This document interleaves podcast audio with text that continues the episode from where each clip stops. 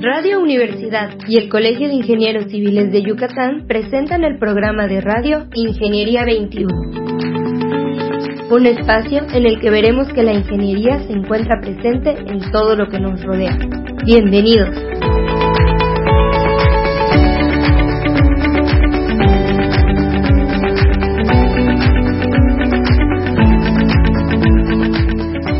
Días, estimados Radio Escuchas. Bienvenidos al programa Ingeniería 21. El día de hoy tenemos el gusto de que nos acompañe el maestro en Ingeniería en especialidad en hidráulica, Andrés Galván Torres. Buenos días, Andrés. Buenos días, muchas gracias por la por tu invitación, Teresa. No, de nada. Eh, el maestro Andrés Galván es director regional de la Comisión Nacional del Agua, de Conagua, y está con nosotros por nuestro interés en estas épocas de saber qué va a pasar en la península, cuál es el pronóstico para la península de Yucatán en cuanto a lluvias, que desde el año pasado todos hablamos de lluvias, ya no son las mismas lluvias de, de siempre. Pero pues adelante, Andrés. Pues nuevamente agradecerte la, el interés en, en, el tema. Para nosotros es muy importante pues estos espacios donde podamos claro. Eh, comunicar de forma sencilla, pero cuestiones que son complejas porque Claro. implican un trabajo técnico y para nosotros es vital que desde la Conagua se haga una, una labor técnica fundamentalmente y pues mostrarle a la ciudadanía y compartir contigo y tu audiencia resultados eh, pues tangibles, ¿no? Claro, Eh, claro. Eh, me voy a permitir pues compartirte eh, lo que ha sido el pronóstico del Servicio Meteorológico Nacional, Ujú. eh, donde en el Atlántico estamos esperando de 15 a 20 eh, ciclones, Wow. eh, hasta 11 de tormentas tropicales, eh, de 4 a 5 huracanes, categoría 1 o 2, y eh, 3 a 4 huracanes, categoría 3 a 5.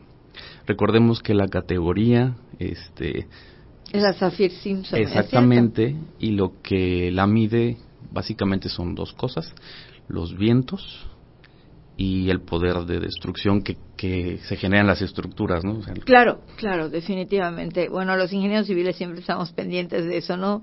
Y la verdad, la, la experiencia del año pasado nos mostró que no solamente son los vientos, cuando la cantidad de agua sobrepasa los límites comunes, todas las estructuras de alguna manera pueden tener una afectación. Si bien no es la misma con los vientos, porque los vientos tienen una afectación diferente, pues es una afectación que los ciudadanos no están acostumbrados a tener, ¿no? O sea, no hubieron muchas quejas a nivel ingenieros, ¿no? O sea, la- la "Oye, inund- mi casa. las inundaciones, ¿no? Claro que sí. Y, y la y la humedad en las en los muros que no era común.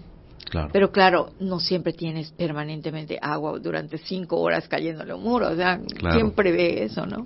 No, desde luego, pues fue muy importante. Tuvimos realmente eh, una temporada extraordinaria en 2020 Totalmente. que comenzó con Cristóbal.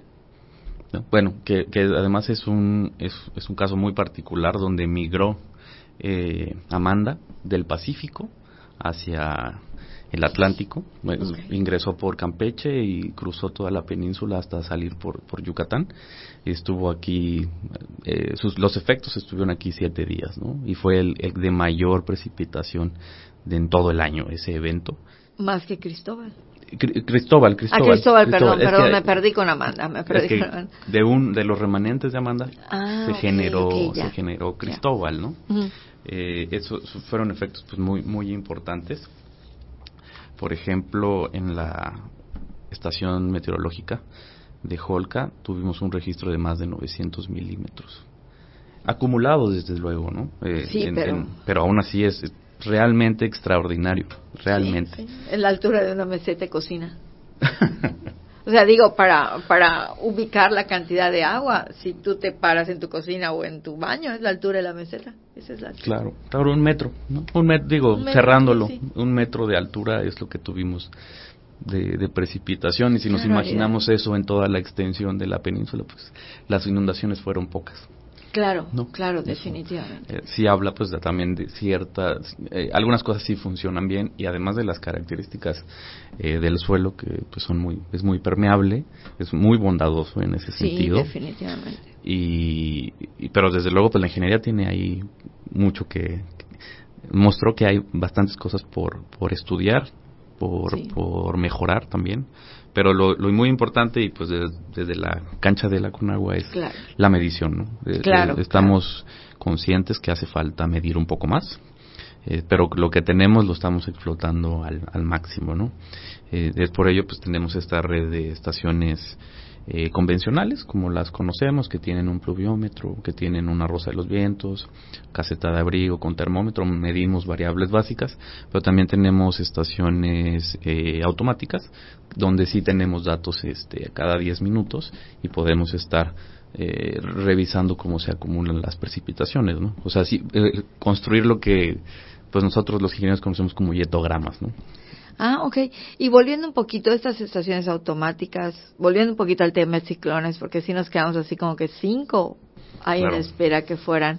¿Estas estaciones también te apoyan para saber qué va a pasar con los ciclones o estamos hablando de otra cosa? Digamos que esto es ya para hacer lo que le conocemos como hidrología forense.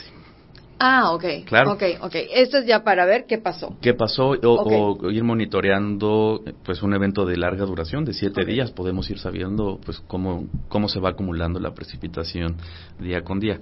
¿Qué, ¿Con qué monitoreamos en tiempo real? Con las estaciones eh, meteorológicas automáticas, EMAS, como las conocemos nosotros, que nos dan, eh, nos proporcionan datos cada 10 minutos y fundamental para eh, pues los expertos del Servicio Meteorológico Nacional, los radares. Okay. el radar de, de, Cancún y el radar de Sabancuy en Campeche. Okay. Eso este, nos permite, bueno, en términos muy generales tienen un alcance aproximado de 200 kilómetros que les permite identificar exactamente los puntos de impacto de los huracanes, detectarlos ya cuando se están acercando. Si bien hay una incertidumbre en, en, los pronósticos, ya con los radares nos ayuda mucho a detectar la ruta de, precisa del ciclón, del huracán, ¿no?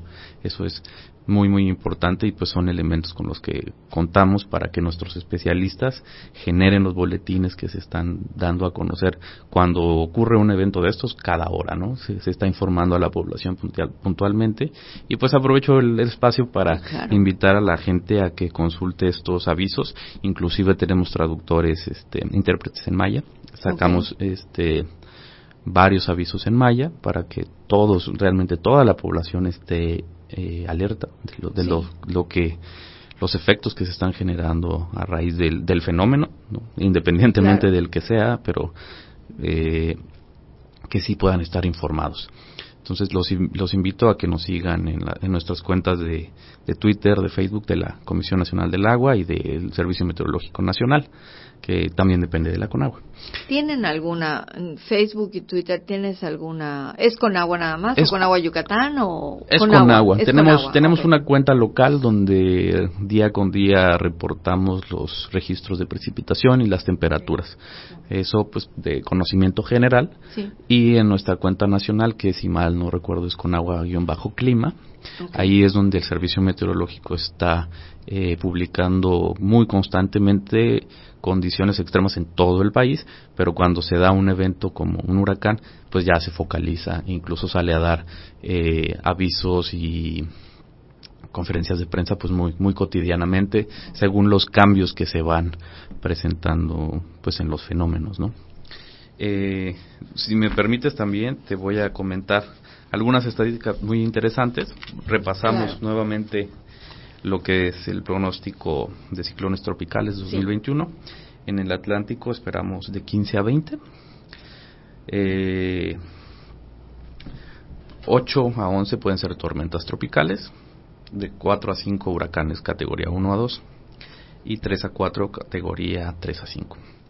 Y en el Pacífico, que si bien no es algo que en la península tenga tanta relevancia, aunque con el antecedente de Amanda, con esa migración que puede existir de un se nos pasa. Claro. Entonces hay que también no hay que perderlo de vista. Claro hay que saberlo cuando menos. Y además es nuestro país. Claro. Eh, esperamos también de 14 a 20 sí en el caso del Pacífico de 7 a 10 con tormentas tropicales 3 a 5 huracanes fuertes y 4 a 5 huracanes intensos de categoría 3 a 5. Ese es el pronóstico. Resaltar que el año pasado se excedió el pronóstico, ¿no? Por mucho. Y habitualmente la Organización Meteorológica Mundial utilizaba las letras griegas cuando se agotaba la, la, lista de los nombres pronosticados. Si, si pronosticábamos 15, ellos tenían 15 nombres y pues ahora esto ya, ya cambió. Hay una lista emergente. Si se agota la... Sí, te puedo dar. Ahora les voy a dar los, la lista de los que esperamos en pronóstico y la lista emergente por si se agota eso, esos 20 que, que esperemos que no, pero eh, pues estar preparados es, es lo mejor y, y, pues es muy importante. Ahora la CONAGUA pues colabora mucho también con el Sistema Nacional de Protección Civil, del cual formamos parte todos, no, no solo entidades de gobierno, sino este, organizaciones, organizaciones este, de ciudadanos, organizaciones civiles. Creo que nosotros estamos, como Colegio de Ingenieros Civiles, creo que estamos en el programa de protección civil. Seguramente, seguramente. Entonces ahí pues colaboramos todos, el gobierno estatal, los municipios, todos.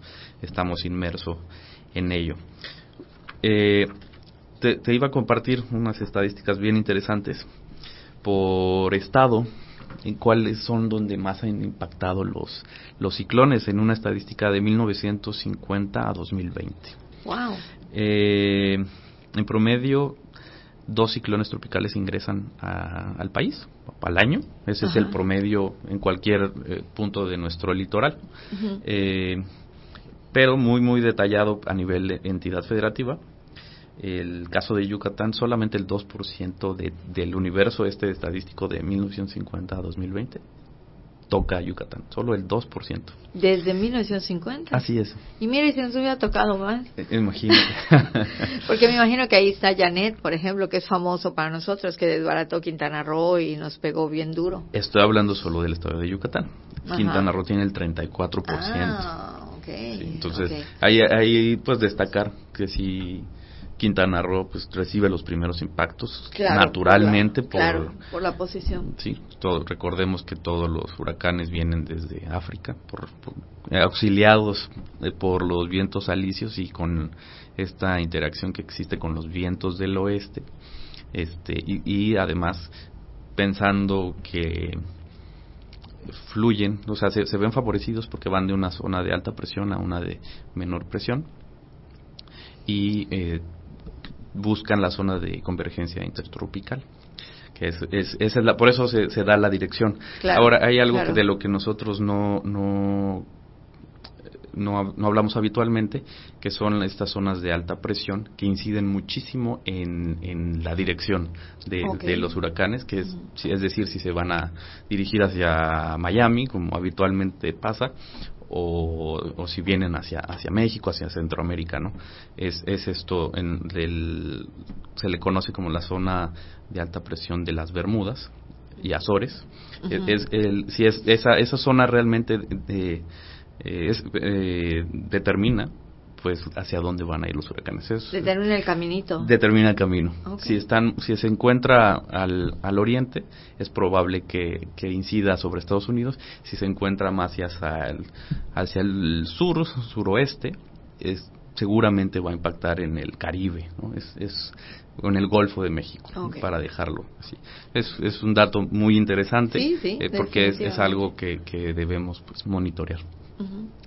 eh, bueno, compartía esa estadística solo para cerrar con la península. El 4% de los ciclones tropicales impacta en Campeche, el, el 2% en Yucatán y el 34% en Quintana Roo.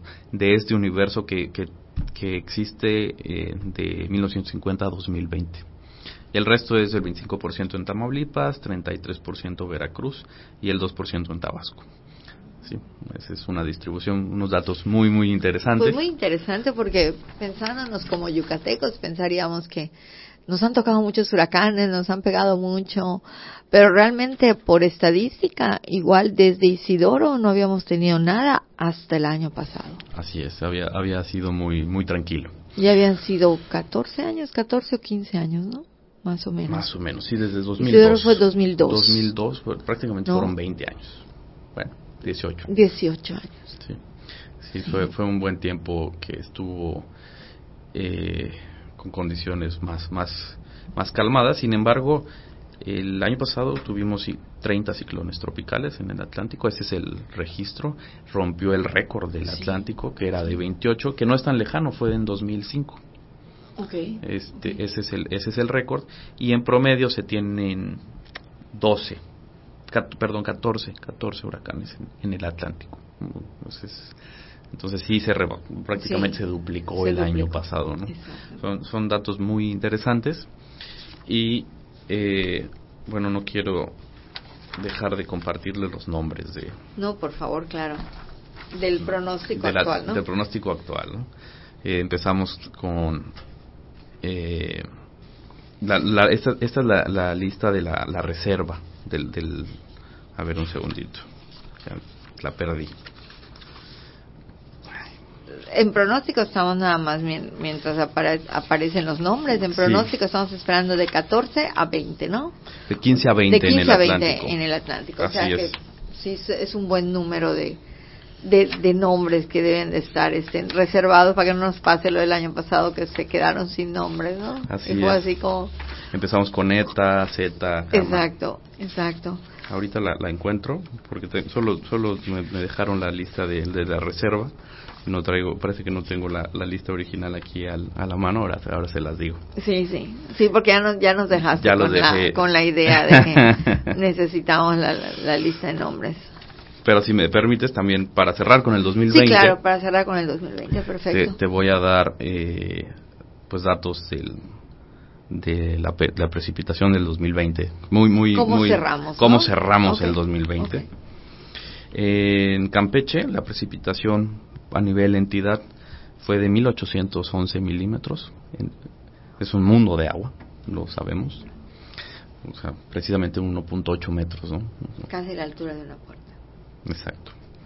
Superior a, la media histórica de 1232. Esa es la media el promedio de 1981 a 2010, que es el histórico con el que nosotros habitualmente comparamos este como es nuestra referencia, vaya. En Quintana Roo la precipitación anual fue de 1.350 milímetros, por arriba de los 1.232 en promedio. No fue tan alto. No subió tanto. No subió tanto, pero Yucatán sí tuvo un poco más, que tuvo 1.597 contra 1.006 que tiene en promedio del, histórico. Prácticamente pues 500, casi prácticamente 600 milímetros más lo cual se, se dejó en, no además se reflejó en se reflejó en todo este en todo como sea en toda la en todo el estado no todos todos lo sufrimos de alguna manera. Okay sí no desde luego bueno tuvimos también hay que hay que pensar que son este favorables no decías en un inicio que, que, que hay inconformidades pero también son, son favorables porque el, el acuífero se recarga. No, definitivamente. Eh, Además, yo recuerdo que antes de que empezaran las lluvias, estuvimos aquí con, con algún meteorólogo de la universidad. Este, habíamos empezado la pandemia y él había dicho, y creo que sí, sí, por el, con la conexión que teníamos con el colegio, con agua publicó una, un, este, un pronóstico de sequía muy fuerte y como al mes y medio cayeron las Comenzó, ¿no? Fue así. Sí, sí, bueno. este, definitivamente no hay que perder de vista los beneficios de, de, los ciclones. En el caso de, de la península, pues es incide directamente sobre nuestra fuente principal de abastecimiento, que es el acuífero. Es, es muy importante pues, que incluso eh, abate efectos como pues desde luego la sequía, o sea, eso que ni qué, pero también algunos fenómenos como la posible intrusión salina, cuando empieza, cuando empieza a, darse condiciones de sequía, las extracciones que son normales en esta franja de 10, de 10 kilómetros aproximadamente al, al norte de la, de la región, pues corremos ese riesgo, ¿no? Claro, y, y desde luego tienes pues ese, esa parte muy positiva, ¿no? Eso no lo no lo la lluvia no, puede dejar de ser buena. No puede dejar de ser buena no no tenemos que verlo como un enemigo y, y desde la parte ingenieril creo que hay que trabajar mucho en, en cómo encauzar esas aguas. Eso es eso es la parte fundamental. Ya aquí me compartieron la, la lista de, de los ciclones para de estos 15 a 20 para el, Atlántico, que tenemos a Ana, Bill, Claudette, Dani, Elsa, Fred, Grace, Henry, Ida, eh, Julián, Kate, Larry, Mindy, Nicolás, Odette, Peter, Rose, Sam, Teresa, Víctor y Wanda. Esos son. Justo te iba a decir, espero que no esté mi nombre, pero sí está. bueno, en el Pacífico se nos adelantaron, se nos adelantó uno, que es, mi, mi, nombre, se adelantó Andrés, en, el Pacífico. Este, antes de la temporada. Antes de la temporada, antes del 15 de mayo, que es cuando inicia. Recordemos que en el, en el Atlántico iniciamos el primero de junio. ¿no? Entonces hay un desfase de 15 días.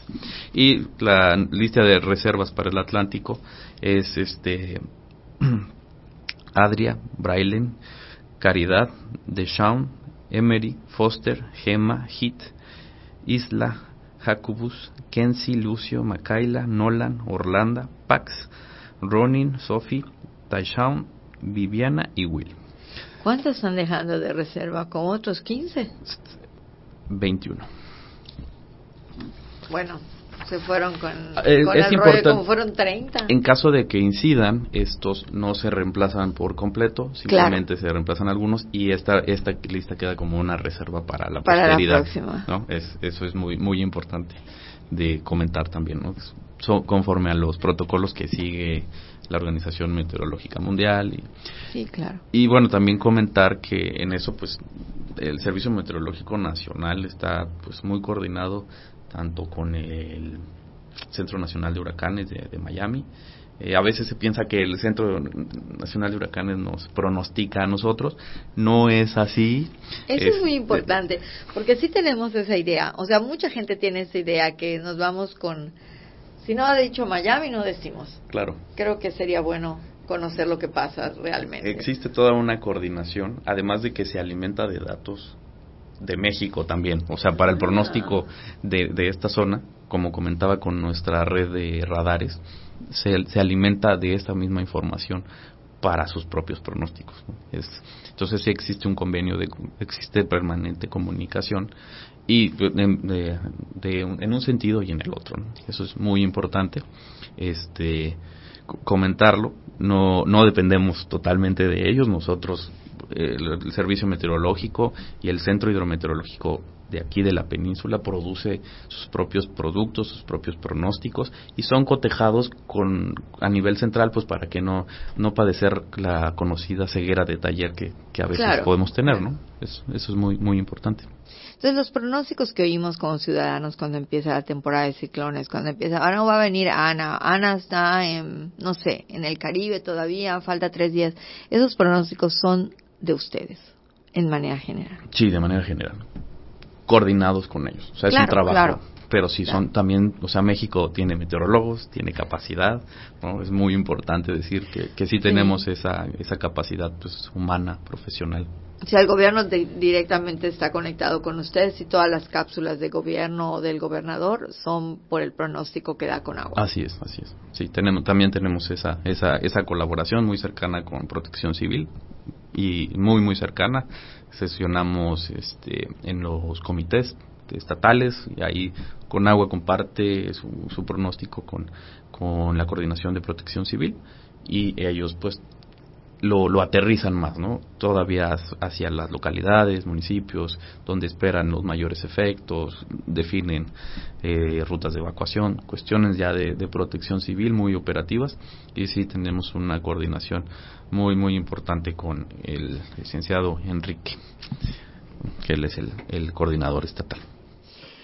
Pues Andrés, un poquito para terminar, eh, ¿qué perspectiva tiene con agua o cómo ves tú lo que va a pasar con nuestra agua en el nivel freático. Sabemos que ahorita nuestra, nuestro nivel freático está mucho más arriba de lo que normalmente o usualmente está. ¿Qué, ¿Qué perspectiva tiene con agua? ¿Qué nos espera con esa temporada de huracanes? ¿Hay una posibilidad de de tener un incremento del nivel freático? ¿Hay posibilidad de que baje? ¿Cómo, cómo lo ve con agua? Es, es tan bondadosa la naturaleza que esa pregunta me la hicieron la semana pasada. Ay, bueno. Eh, hoy nos encontramos 25 centímetros por encima del histórico, eh, en promedio. Ah, ok. O sea, se ha autorregulado el, el nivel. No tenemos un nivel que, que nos haga correr un riesgo porque esté muy somero. Eso es muy importante. ¿Cuál es el histórico? Un, uno, un metro veinticinco sobre el nivel del mar. Hoy estamos a 1.5 metros sobre el nivel del mar. Entonces estamos en un nivel muy seguro. Eh, ese- esos son los niveles históricos. Eh, y tenemos un buen eh, colchón para lo que Para lo- recibir Así es, así es, así es. No hay un peligro inminente por una por una lluvia fuerte. Claro, por un fenómeno como el año pasado, pues pasaría lo mismo, pero Claro. no hay un No, no, tene- tenemos eso, esos datos, ya los, los tenemos también, y Ok. eso se me olvidó pues, comentar porque estábamos hablando del, Sí, sí, sí. de la meteorología, ahora pues de la medición que hacemos de aguas subterráneas también tenemos una red piezométrica donde monitoreamos continuamente de forma general niveles en, el- en el estado, en toda la región, eh, y pues sí vimos aquí los, los, los efectos más grandes del año pasado pues fueron en la región de, de aquí, de, eh, periurbana de Mérida, ¿no? Eh, con, con niveles de pues, por, en- por encima de lo normal a cuatro, de cuatro metros. Eso fue lo, lo que llegamos a, a observar en estas redes. Eh, quizás en algún otro punto, en algún cenote, observaron, observaron otras cosas, pero en lo que es la red que tenemos eh, trazada del sur de Mérida hasta Progreso, lo más que observamos fue un ascenso de cuatro metros. Ok, eso es interesante porque en, en algún programa otras personas nos habían hablado de 5. Entonces actualmente solo estamos 25 centímetros arriba del histórico. Así es. Ah, perfecto. Entonces eh, estamos en ese sentido, pues en, en del lado de la seguridad, no vemos, no corremos un, un peligro adicional por la temporada previa. eh, eh, podemos sentirnos tranquilos desde ese desde esa perspectiva, pero siempre hay que estar muy atentos a los avisos de protección civil, a los avisos que los invito a, a seguir la cuenta del servicio meteorológico y pues los también a que nos sigan en la sesión del Comité Nacional de Grandes Presas todos los martes a las 10 de la mañana en la cuenta de Facebook de la Conagua eh, donde se da un pronóstico eh, a largo plazo de una semana. También se en estos casos se presenta este mismo pronóstico y se presentan pues perspectivas de dos tres meses según vayan evolucionando como el fenómeno de la niña si, se, si ah, en estos casos que estamos yendo hacia una eh, condición estable eh, y no a un condición estable con tendencia a estar en, en- en el fenómeno del niño pero pues estable al final. Y, y se presenta pues información muy muy interesante de operación de, de presas y Martes, 10 de la mañana, Facebook de Conagua. Así es. Todos los, todos los martes ahí pueden seguirnos. Pues muchísimas gracias eh, al maestro Andrés Galván Torres, director de Conagua Regional, por haber estado con nosotros y por darnos toda esta perspectiva de lo que nos espera en esta inminente temporada que empieza el primero de junio. No, pues muchas gracias a, a ti por permitirme compartir con, contigo y con todo tu, toda tu audiencia. Muchas gracias. Pues muchas gracias, estimadas redes escuchas. Les esperamos por aquí el próximo miércoles. Se despide de ustedes Tere Ramírez, recordándoles que la ingeniería se encuentra en todo lo que nos rodea. Muy buenos días. Ingeniería 21 es producido por Radio Universidad y el Colegio de Ingenieros Civiles de Yucatán. Teléfono 925-8723. Correo gerencia arroba cicyucatán.mx. Facebook Colegio de Ingenieros Civiles de Yucatán AC, sitio oficial.